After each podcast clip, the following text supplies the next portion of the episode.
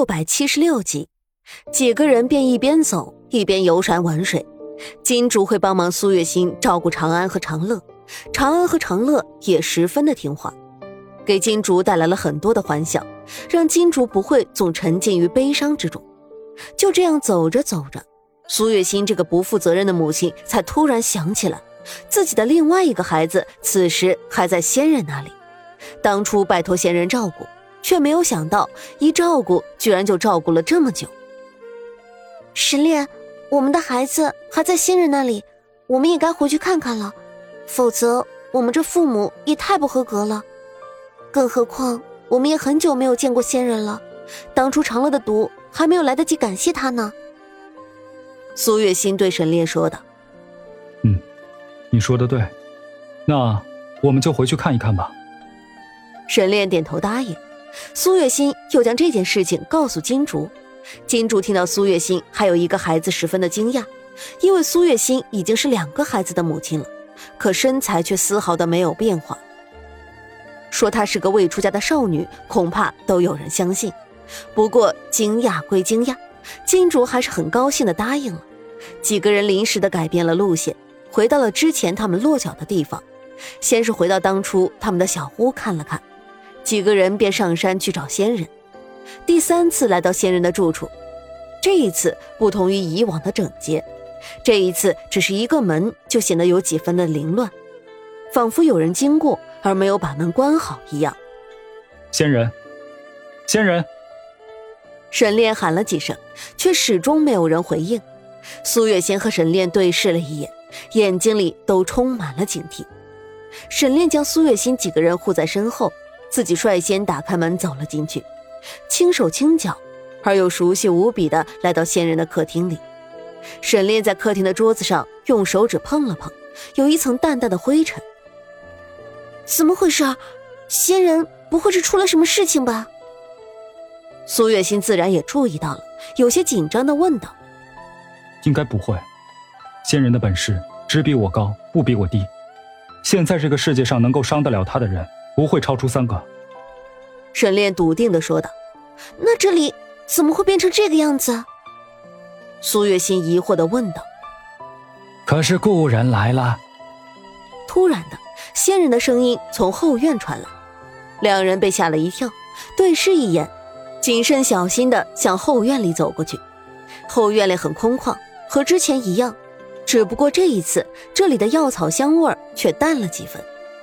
沈炼顺着声音的来源看过去，这才发现，一个人影盘腿坐在不远处的一片草药中间，在他的身边萦绕着一阵白色的烟雾一样的东西，衬托的那人更加的飘飘欲仙。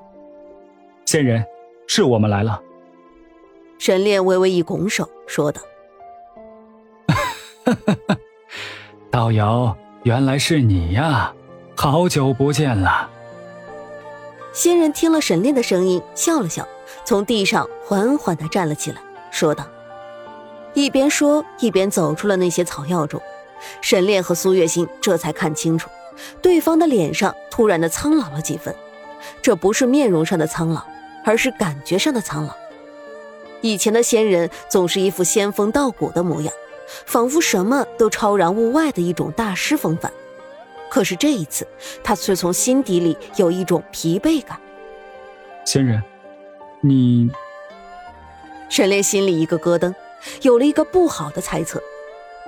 没什么，我的大限快要到了，我想到了你们会回来，只不过没有想到你们回来的这么快。不过也好，我也快坚持不住了。孩子能够亲手交给你们。我也可以放心了。仙人一脸疲惫的说道：“怎么会？”苏月心有些不敢置信的捂住了嘴，有些难以置信。夫人不必如此惊讶，人都有生老病死，这是常态罢了。仙人呵呵笑着说道：“仙人，你……哎，道友。”我知道你想说什么，人生不过就像是一场劫难，你所经历的种种，不过都是你的历练罢了。只有经历过历练，才会成长起来。我的一生足够了，你的还长，要好好的活着，不要辜负自己的心，也不要因为愧疚拘束住了自己。仙人说道，说完便呵呵一笑，又重新回到了刚刚他打坐的地方。后来再也没有了任何的声音传出来。沈炼知道仙人已经离开了，他的心里是感激的。他是个极为重感情的人，所以刚刚他想和仙人说的就是谢谢。他知道仙人走后，他可能会一直记着对方的一切。可是他没有想到，仙人居然能够猜到他的想法，还反过来劝说他。不过他的确是觉得好受多了。仙人这边刚刚离开。沈炼突然觉得周围有几道不同寻常的内力波动，且都不弱。猛地一翻手掌，内力涌向手掌心，直直的向着一个方向打了出去。瞬间，一声惨叫响起，沈炼又是翻转手腕，内力向不同的方向飞了过去。每一次都会听到不同的痛呼声。不一会儿的功夫，就有五六个人从暗处走了出来，恶狠狠地看着沈炼他们一行人。你们是什么人，在这里做什么？沈炼冷声质问道。你问我们是什么人，你又是什么人？还有，刚刚仙人和你说了什么？其中一个大胡子男人开口问道。我们在说什么？你们没资格知道。倒是你们，说，你们究竟在这里做什么？沈炼厉声说道。如果我们不说呢？你能拿我们如何？嗯，另外一个人也狰狞着笑着说道。沈炼这一次没有说话，手心里不知道什么时候多了几块石子，用上内力，石子就像是开了光的剑一样，向那个人飞了过去。那个人瞬间惊呼一声，接着手腕处多了一个血洞。只是看那个距离和血洞，就足以看出沈炼用了多大的力气了。这一下子，周围的几个人看向沈炼的视线都变成了敬畏了。你，你究竟是什么人？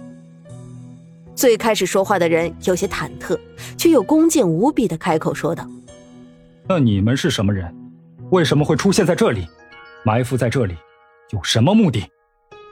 沈烈目光灼灼的看向那个开口说话的人，质问道：“我们不过都是一些江湖中人罢了。”大家彼此也都是不认识的，可是你突然出手，而且一出手就伤了一个人，我们其他人心里自然会多几分忌惮。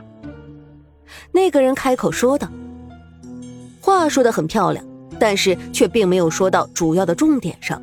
虽然说明了他们的身份，但是江湖中人这个范围未免太过宽泛了。